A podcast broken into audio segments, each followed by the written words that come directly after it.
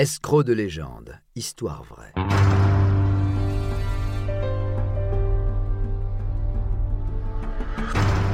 Un programme studio minuit. Une idée originale de John Mack. Musique David Rampillon. Narration Patrick Blandin. Enregistrement et montage Patrick Martinez-Bourna. Gilbert Chicly, Le Faux Le Drian. Dans le film Point Break, un groupe de braqueurs utilise des masques d'anciens présidents américains pour garder l'anonymat. Dans cette histoire, on va jusqu'à l'usurpation d'identité. En 2015 et 2016, Gilbert Chicly et ses complices se sont fait passer pour le ministre de la Défense de l'époque, Jean-Yves Le Drian, afin de récolter des millions d'euros à leurs victimes. Le principe est simple. Contacter de grandes fortunes à la fibre patriotique des personnalités publiques comme des hommes d'affaires en leur demandant un service. L'État français ne peut publiquement payer des rançons pour des otages français et aurait besoin que ses bienfaiteurs financent ces opérations dont ils seraient remboursés ultérieurement.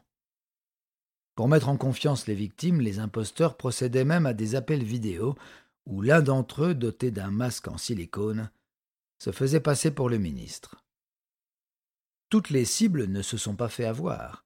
Mais cette série d'escroqueries dites du faux le Drian leur a permis de détourner plus de 60 millions d'euros auprès de différentes victimes afin de payer les rançons d'otages français en Syrie. Parmi les victimes tombées dans le piège, l'Aga Khan IV, lignée d'imams de la communauté ismaélienne, aura déboursé 13 millions d'euros, et un homme d'affaires turc plus de 40 millions. Le gang du faux Le Drian sera démasqué en 2017 et Gilbert Schilky, son cerveau présumé, est considéré comme l'inventeur des escroqueries aux faux ordres de virement.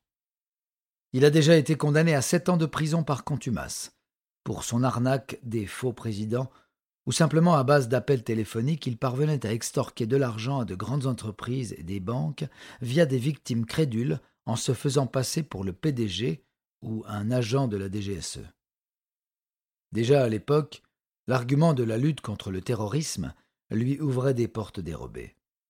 En fuite, après avoir pu conserver près de 8 millions d'euros sur les 80 virés par une trentaine d'établissements, le franco-israélien s'était réfugié en Israël en 2006, qui n'extrate pas ses ressortissants. Remis à la France en 2007 sous soupçon de liens terroristes, il sera libéré sous caution en 2009, après trois ans de détention. Quelques semaines plus tard, il retourne en Israël. Un film français est même réalisé en 2015, inspiré de la vie de Chicley. À cette période, Gilbert se dit rangé, bien ennuyé de cette réputation sulfureuse constamment alimentée par diverses escroqueries avec qui il n'a rien à voir, mais qui reprennent son modèle. Mais en 2017, le voilà arrêté en Ukraine avec son principal complice. Ils se permettent même de se filmer en cellule, narguant la justice française, mais seront finalement amenés en France et jugés en compagnie de quatre autres complices. Les deux leaders écoperont de près de dix ans de réclusion chacun, en plus des dommages et intérêts. S'ils nient les faits concernant l'arnaque du faux Le Drian, la police a pourtant trouvé dans le téléphone de Gilbert Chicly des photos d'un masque ayant cette fois les traits du prince Albert de Monaco.